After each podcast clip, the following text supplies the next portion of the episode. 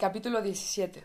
Las ruedas de la industria. La economía moderna crece gracias a nuestra esperanza en el futuro y a la buena disposición de los capitalistas a reinvertir sus ganancias en la producción. Pero esto no basta. El crecimiento económico necesita también energía y materias primas, y estas son finitas. Cuando se agoten, si es que lo hacen, todo el sistema se desmoronará.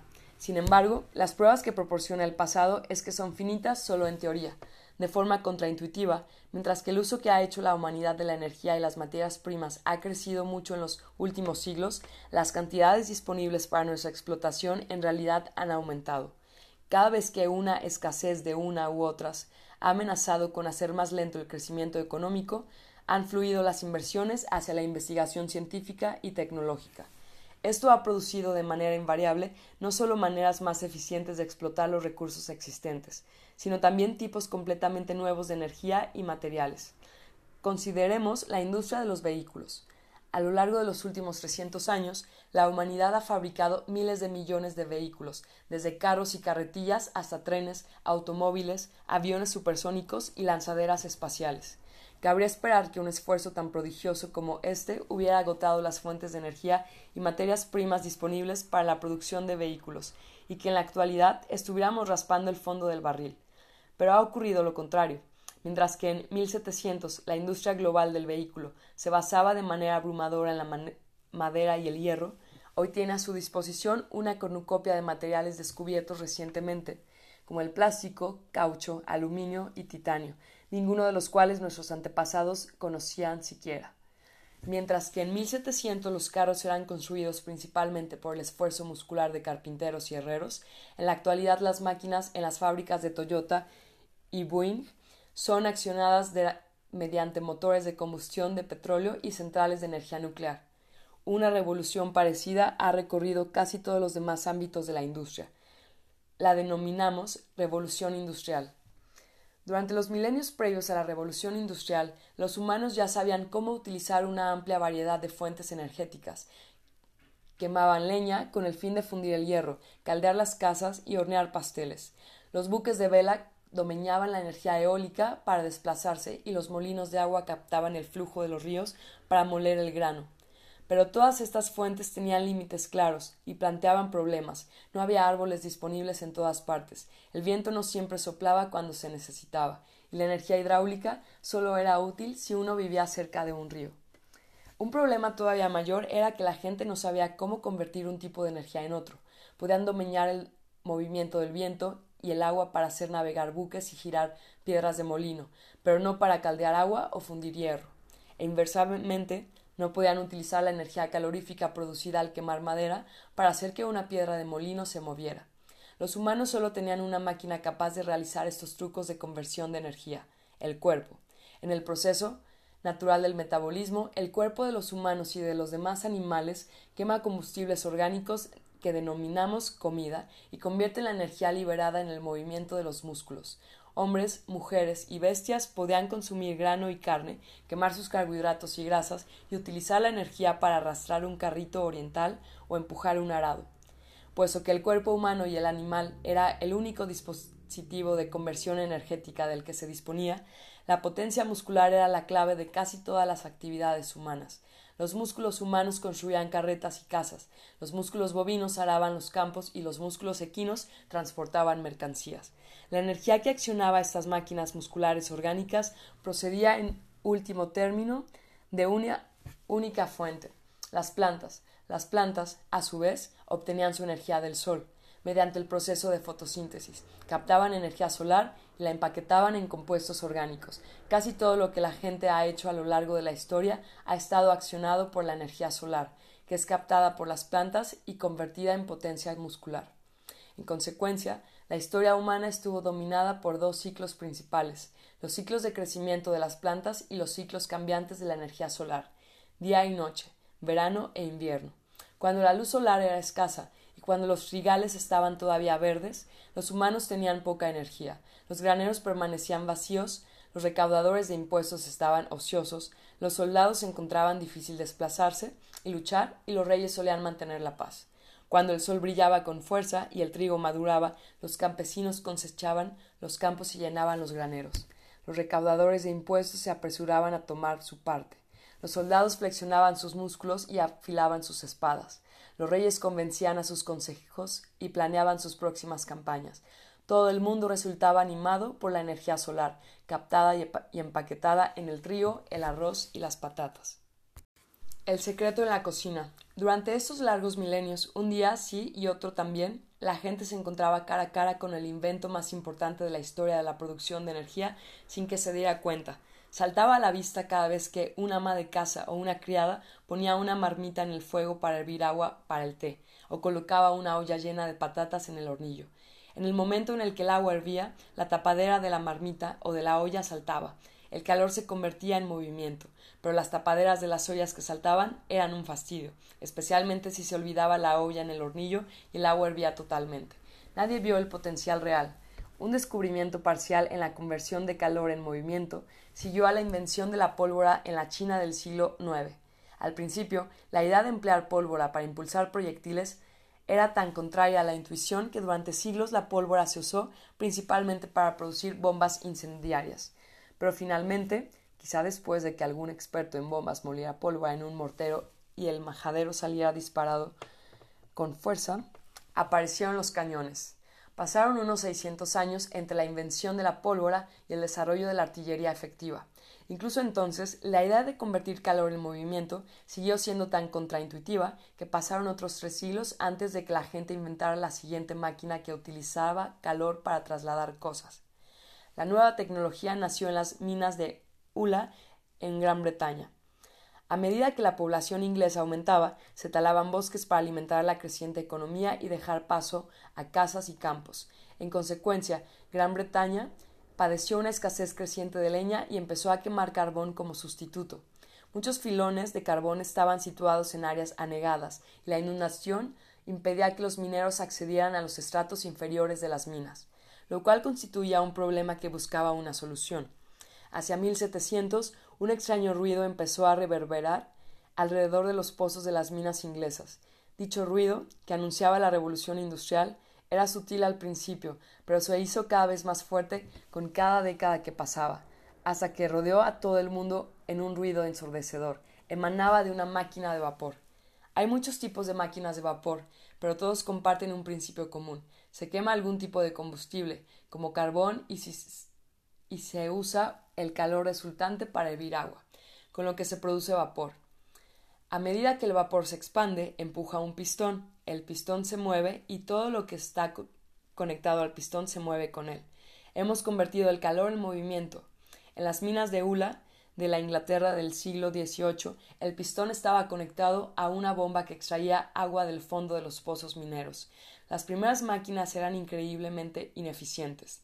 Era necesario quemar una enorme cantidad de carbón para bombear apenas una minúscula cantidad de agua. Pero en las minas de en las minas el carbón era abundantísimo y se hallaba a mano, de modo que a nadie le importaba. En los años que le siguieron, los emprendedores británicos mejoraron la eficiencia de la máquina de vapor, la sacaron de los pozos de las minas y la conectaron a telares y desmontadoras. Esto revolucionó la producción textil, lo que hizo posible producir cantidades cada vez mayores de telas baratas. En un abrir y cerrar de ojos, Gran Bretaña se convirtió en la fábrica del mundo. Pero, todavía más importante, sacar a la máquina de vapor de las minas salvó una importante barrera psicológica. Si se podía quemar carbón para hacer mover telares textiles, ¿por qué no usar el mismo método para mover cosas como vehículos? En 1825, un ingeniero inglés conectó una máquina de vapor a un tren de vagonetas mineras llenas de carbón. La máquina arrastró los vagones a lo largo de un rail de hierro de unos 20 kilómetros de longitud, desde la mina al puerto más cercano. Esa fue la primera locomotora a vapor de la historia. Claramente, si se podía usar el vapor para transportar carbón, ¿por qué no otras mercancías? ¿Y por qué no incluso personas? El 15 de septiembre de 1830 se inauguró la primera línea comercial de ferrocarril que conectaba Liverpool con Manchester. Los trenes se movían debido a la misma energía de vapor que previamente había bombeado agua y accionado los telares. Solo 20 años después, Gran Bretaña tenía decenas de miles de kilómetros de vías férreas. A partir de ahí, la gente se obsesionó con la idea de que se podían usar máquinas y motores para convertir un tipo de energía en otro, cualquier tipo de energía en cualquier lugar del mundo, se podía dominar para cualquier necesidad que tuviéramos, solo con que pudiéramos inventar la máquina adecuada. Por ejemplo, cuando los físicos se dieron cuenta de que en el interior de los átomos hay almacenada una enorme cantidad de energía, empezaron de inmediato a pensar de qué manera se podía liberar dicha energía y usarla para producir electricidad, hacer funcionar submarinos y aniquilar ciudades. Pasaron 600 años entre el momento en el que los alquimistas chinos descubrieron la pólvora y el momento en que los cañones turcos pulverizaron los muros de Constantinopla. Transcurrieron solo 40 años entre el momento en el que Einstein determinó que cualquier tipo de masa podía convertirse en energía. Y el momento en el que bombas atómicas arrasaron Hiroshima y Nagasaki, y las centrales de energía nuclear empezaron a proliferar por todo el planeta. Otro descubrimiento crucial fue el motor de combustión interna, que tardó poco más de una generación en revolucionar el transporte humano y en transformar el petróleo en poder político líquido. El petróleo se conocía desde hacía miles de años y se utilizaba para impermeabilizar techos y lubricar ejes, pero hasta hace un siglo nadie pensó que fuera útil para mucho más que eso. La idea de verter sangre para conseguir petróleo habría parecido ridícula. Se podía librar una guerra por la tierra, el oro, la pimienta o los esclavos, pero no por el petróleo. La carrera de la electricidad fue todavía más sorprendente. Hace dos siglos, la electricidad no desempeñaba papel alguno en la economía y se usaba en el mejor de los casos para experimentos científicos arcanos y trucos de magia baratos. Una serie de inventos la transformaron en nuestro genio universal de la lámpara. Chasqueamos los dedos e imprime libros y cose ropas, mantiene nuestras hortalizas frescas y congelados nuestros helados, cocina nuestras comidas y ejecuta nuestros criminales, registra nuestros pensamientos y plasma nuestras sonrisas, ilumina nuestras noches y nos entretiene con innumerables espectáculos televisivos. Pocos de nosotros comprendemos cómo hace la electricidad todas estas cosas, pero todavía son menos los que pueden imaginarse la vida sin ella. Un océano de energía. En el fondo, la revolución industrial ha sido una revolución en la conversión de la energía. Ha demostrado una y otra vez que no hay límite a la cantidad de energía que tenemos a nuestra disposición, o, más exactamente, que el único límite es el que establece nuestra ignorancia. Cada pocas décadas descubrimos una nueva fuente de energía, de modo que la suma total de energía a nuestra disposición no hace más que aumentar. ¿Por qué hay tanta gente preocupada porque se nos pueda agotar la energía? ¿Por qué nos advierten el desastre si agotamos todos los combustibles fósiles disponibles? Es evidente que el mundo no carece de energía.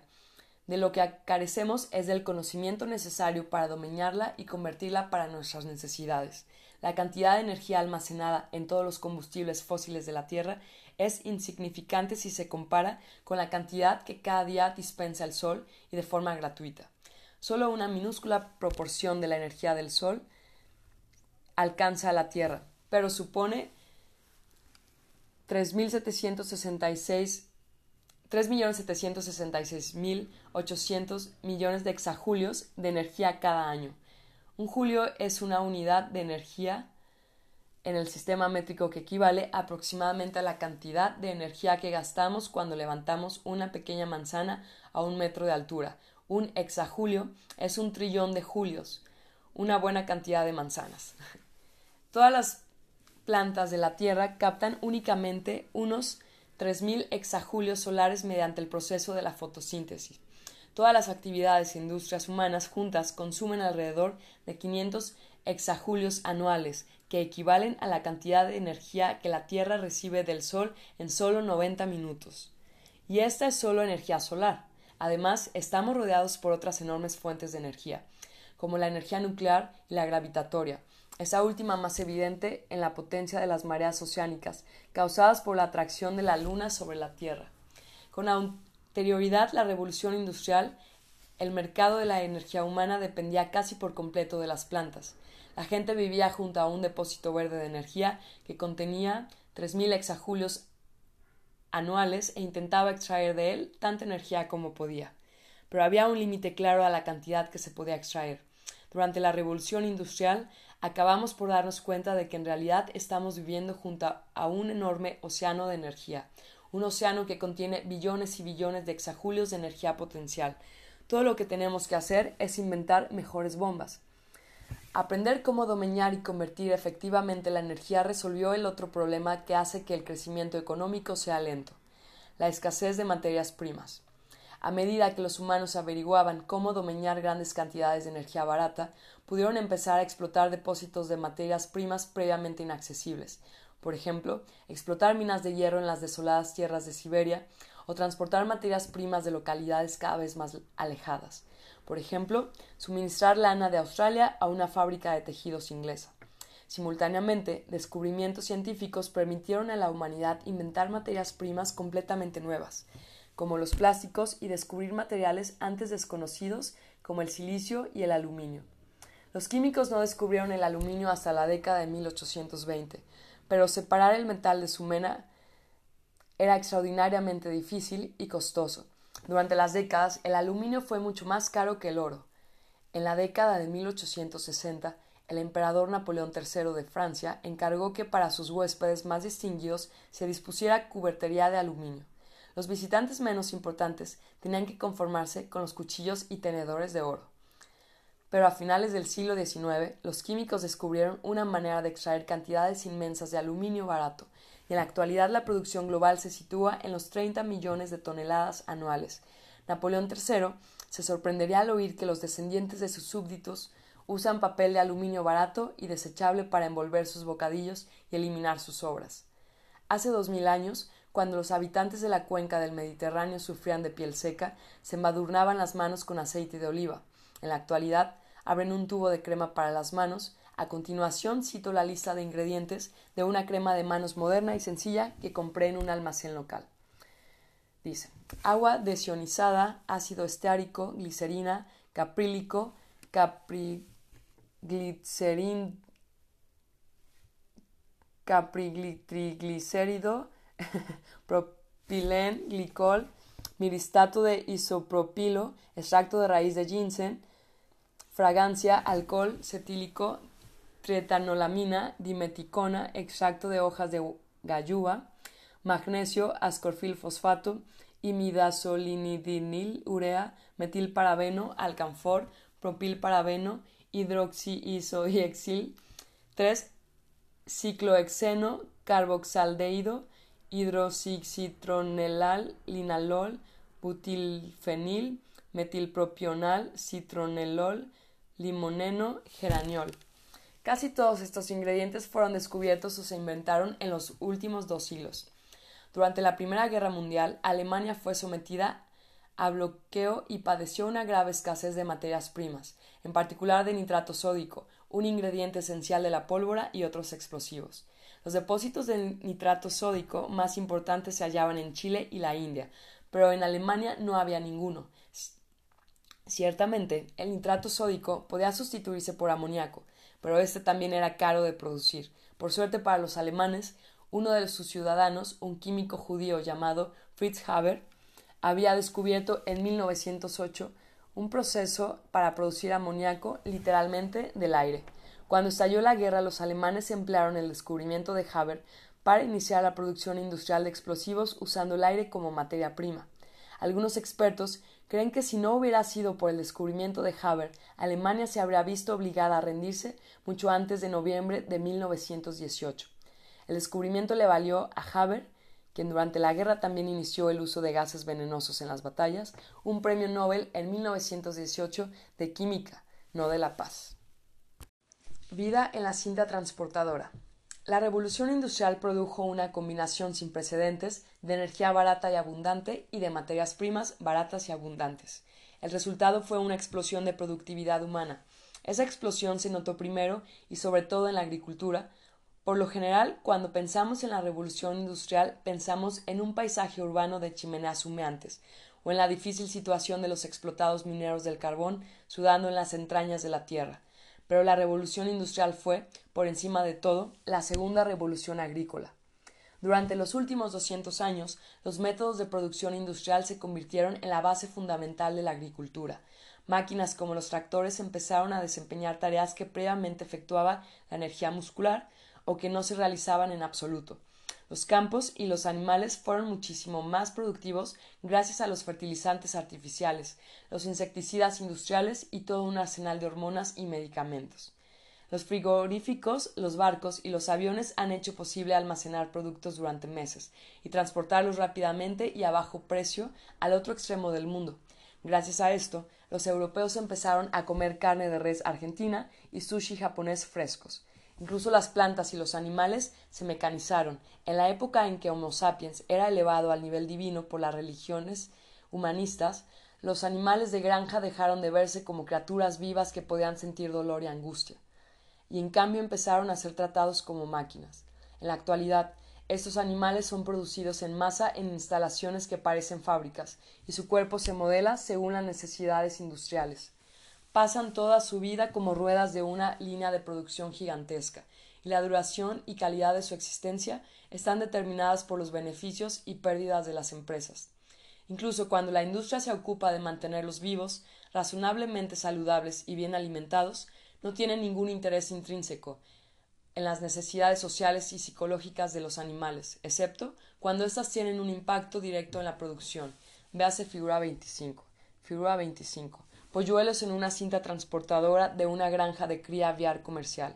Los polluelos machos o los que son hembras imperfectas son extraídos de la cinta transportadora y después son asfixiados en cámaras de gas, introducidos en trituradoras automáticas o simplemente lanzados a la basura, donde mueren aplastados. Cientos de millones de polluelos mueren cada año en estas granjas. Las gallinas ponedoras, por ejemplo, tienen un mundo complejo de necesidades de comportamiento e instintos. Sienten fuertes impulsos por explorar su entorno, buscar comida y picotear, determinar jerarquías sociales, construir nidos y acicalarse. Pero la industria productora de huevos suele encerrar a las gallinas dentro de jaulas minúsculas, y no es extraño que metan cuatro gallinas en una jaula, cada una de las cuales dispone de un espacio de unos 25 por 22 centímetros de suelo. Las gallinas reciben suficiente comida, pero no pueden disponer de un territorio, construir un nido o dedicarse a otras actividades naturales. De hecho, la jaula es tan pequeña que a menudo las gallinas no pueden batir las alas ni erguirse completamente, mucho menos darse la vuelta. Los cerdos son tal vez los animales más inteligentes y curiosos, y quizás solo van a la saga en ello a los grandes simios pero las granjas industrializadas de cerdos confinan de manera rutinaria a las puercas que crían dentro de cajas tan pequeñas que son literalmente incapaces de darse la vuelta, por no mencionar andar o buscar comida. Las cerdas son mantenidas en estas cajas día y noche durante cuatro semanas después de parir. Desde después se les quitan los cochinillos para engordarlos y las cerdas son preñadas con la siguiente camada de cerditos. Muchas vacas lecheras viven casi todos los días que les son permitidos dentro de un pequeño recinto. Allí están de pie, se sientan y duermen sobre sus propios orines y excrementos, reciben su ración de comida, hormonas y medicamentos de conjunto de máquinas, y son ordeñadas cada pocas horas por otro conjunto de máquinas. La vaca promedio es tratada como poco más que una boca que ingiere materias primas y una ubre que produce una mercancía. Es probable que tratar a animales vivos que poseen un mundo emocional complejo como si fueran máquinas les cause no solo malestar físico, sino también un gran estrés social y frustración psicológica. De la misma manera que el comercio de esclavos en el Atlántico no fue resultado del odio hacia los africanos, tampoco la moderna industria animal está motivada por la animosidad. De nuevo, es impulsada por la indiferencia. La mayoría de las personas que producen y consumen huevos, leche y carne Rara vez se detienen a pensar en la suerte de las gallinas, vacas y cerdos, cuya carne y emisiones nos comemos. Los, los que sí piensan en ellos suelen aducir que estos animales difieren poco en realidad de las máquinas, pues carecen de sensaciones y emociones y son incapaces de sufrir. Irónicamente, las mismas disciplinas científicas que diseñan nuestras máquinas de ordeñar y de recoger huevos han demostrado últimamente, y más allá de toda duda razonable, que los mamíferos y las aves poseen una constitución sensorial y emocional compleja. No solo sienten dolor físico, sino que pueden padecer malestar emocional. La psicología evolutiva sostiene que las necesidades emocionales y sociales de los animales de granja evolucionaron en la naturaleza, cuando eran esenciales para la supervivencia y la reproducción.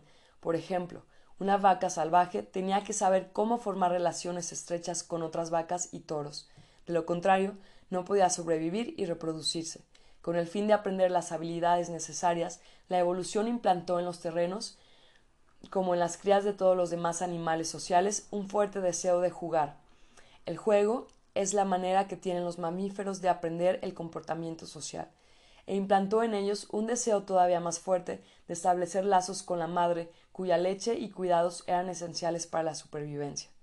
¿Qué ocurre si ahora el granjero toma una ternera joven, la separa de la madre, la pone en una jaula cerrada, le da comida, agua e inoculaciones contra enfermedades, y después, cuando ya tiene la edad suficiente, la insemina con esperma de toro?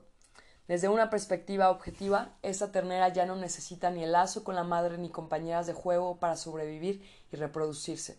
Pero desde una perspectiva subjetiva, la ternera siente todavía un impulso muy fuerte para relacionarse con su madre y para jugar con otras terneras. Si estos impulsos no se satisfacen, la ternera sufre mucho. Esa es la lección básica de la psicología evolutiva. Una necesidad modelada en la naturaleza continúa sintiéndose subjetivamente, incluso si ya no es realmente necesaria para la supervivencia y la reproducción. La tragedia de la ganadería industrial es que se cuida mucho de las necesidades objetivas de los animales al tiempo que se olvida de sus necesidades subjetivas. La verdad de dicha teoría se conoce al menos desde la década de 1950, cuando el psicólogo estadounidense Harry Harlow estudió el desarrollo de los monos. Harlow separó a crías de mono de sus madres varias horas después del nacimiento. Los monos estaban aislados en el interior de jaulas y fueron criados por maniquíes que funcionaban como madres sustitutas. En cada jaula, Harlow situó a dos madres sustitutas. Una estaba hecha de alambre y disponía de una botella de leche de la que la cría de mono podía mamar. La otra estaba hecha de madera cubierta de tela, lo que hacía que se pareciera a una madre de mono real, pero no proporcionaba a la cría de mono ningún tipo de sustento material. Se suponía que los monitos se agarrarían a la madre de metal y nutritiva en lugar de hacerlo a la de trapo y yerma. Para sorpresa de Harlow, las crías de mono mostraron una marcada preferencia por la madre de trapo y pasaban con ella la mayor parte del tiempo. Cuando las dos madres se situaban muy cerca una de otra, los monitos se agarraban a la madre de trapo, aunque se estiraban para mamar la leche de la madre de metal. Harlow sospechó que quizá los monitos hacían aquello porque tenían frío, de modo que instaló una bombilla eléctrica dentro de la madre de alambre, que ahora radiaba calor. La mayoría de los monitos, excepto los muy pequeños, continuaron prefiriendo a la madre de trapo. Véase figura 26. Figura 26. Uno de los monos huérfanos de Harlow se agarra la madre de trapo mientras mama leche de la madre de metal. Investigaciones posteriores demostraron que los monos huérfanos de Harlow crecieron como animales emocionalmente perturbados, aunque habían recibido todo el alimento que necesitaban. Nunca encajaron en la sociedad de los monos, tuvieron dificultades para comunicarse con otros monos y padecieron niveles elevados de ansiedad y agresión. La conclusión fue inevitable. Los monos han de tener necesidades y deseos psicológicos que van más allá de sus requerimientos materiales, y si aquellos no se satisfacen, sufrirán mucho. Los monitos de Harlow preferían pasar el tiempo en manos de la madre de trapo porque buscaban un lazo emocional, no solo por la leche. En las décadas que siguieron, numerosos estudios demostraron que esta conclusión era aplicable no solo a los monos, sino a otros mamíferos, así como a las aves, en la actualidad, millones de animales de granja están sometidos a las mismas condiciones que los monos de Harlow, pues los ganaderos separan de forma rutinaria a los terneros, los cabritos y a otras crías de sus madres para crearlos en aislamiento. En total, decenas de miles de millones de animales de granja viven en la actualidad formando parte de una cadena de montaje mecanizada y anualmente se sacrifican alrededor de 50 mil millones. Estos métodos de ganadería industrial han conducido a un marcado aumento de producción agrícola y de las reservas de alimentos para los humanos, junto con la mecanización del cultivo de plantas. La zootecnia o ganadería industrial es la base para todo el orden socioeconómico moderno. Antes de la industrialización de la cultura, la mayor parte de alimentos producido en campos y granjas se malgastaba al alimentar a campesinos y animales de granja. Solo se disponía de un pequeño porcentaje para alimentar a artesanos, maestros, sacerdotes y burócratas. En consecuencia, en casi todas las sociedades los campesinos suponían más del 90% de la población. Después de la industrialización de la agricultura, un número decreciente de agricultores era suficiente para alimentar a un número creciente de dependientes de comercio y obreros de fábrica. Hoy en día, en Estados Unidos, solo el 2% de la población vive de la agricultura. Pero este 2% produce lo suficiente no solo para alimentar a toda la población de Estados Unidos, sino también para exportar los excedentes al resto del mundo. Sin la industrialización de la agricultura, la revolución industrial urbana no habría podido tener lugar, no habría habido manos y cerebros suficientes para llenar fábricas y oficinas. A medida que estas fábricas y oficinas empleaban a los miles de millones de manos y cerebros que se liberaban del trabajo de los campos, empezaron a lanzar una avalancha de productos sin precedentes. Los humanos producen en la actualidad mucho más acero, fabrican mucho más vestidos y construyen mucho más estructuras que nunca. Además, producen una gama apabullante de mercancías previamente inimaginables, como bombillas eléctricas, teléfonos móviles, cámaras y lavavajillas. Por primera vez en la historia humana, la oferta empezó a superar a la demanda, y surgió un problema completamente nuevo. ¿Quién iba a comprar todo ese material? La edad de las compras. La economía capitalista moderna ha de aumentar constantemente la producción si tiene que sobrevivir, de la misma manera que un tiburón ha de nadar continuamente para no ahogarse. Pero únicamente no basta con producir. Alguien tiene que adquirir también los productos, de lo contrario industriales y accionistas se arruinarán. Para evitar esta catástrofe y asegurarse de que la gente siempre comprara lo que quiera que fuera nuevo que la industria produjera, apareció un nuevo tipo de ética, el consumismo. A lo largo de la historia la mayoría de la gente ha vivido en condiciones de escasez. Por ello, la consigna era frugalidad. La ética austera de los puritanos y la de los espartanos no son más que dos ejemplos famosos. Una persona buena evitaba los lujos, Nunca desperdiciaba comida y remendaba los pantalones rotos en lugar de comprar unos nuevos. Solo los reyes y nobles se permitían renunciar a esos valores y hacían gala públicamente de su riqueza.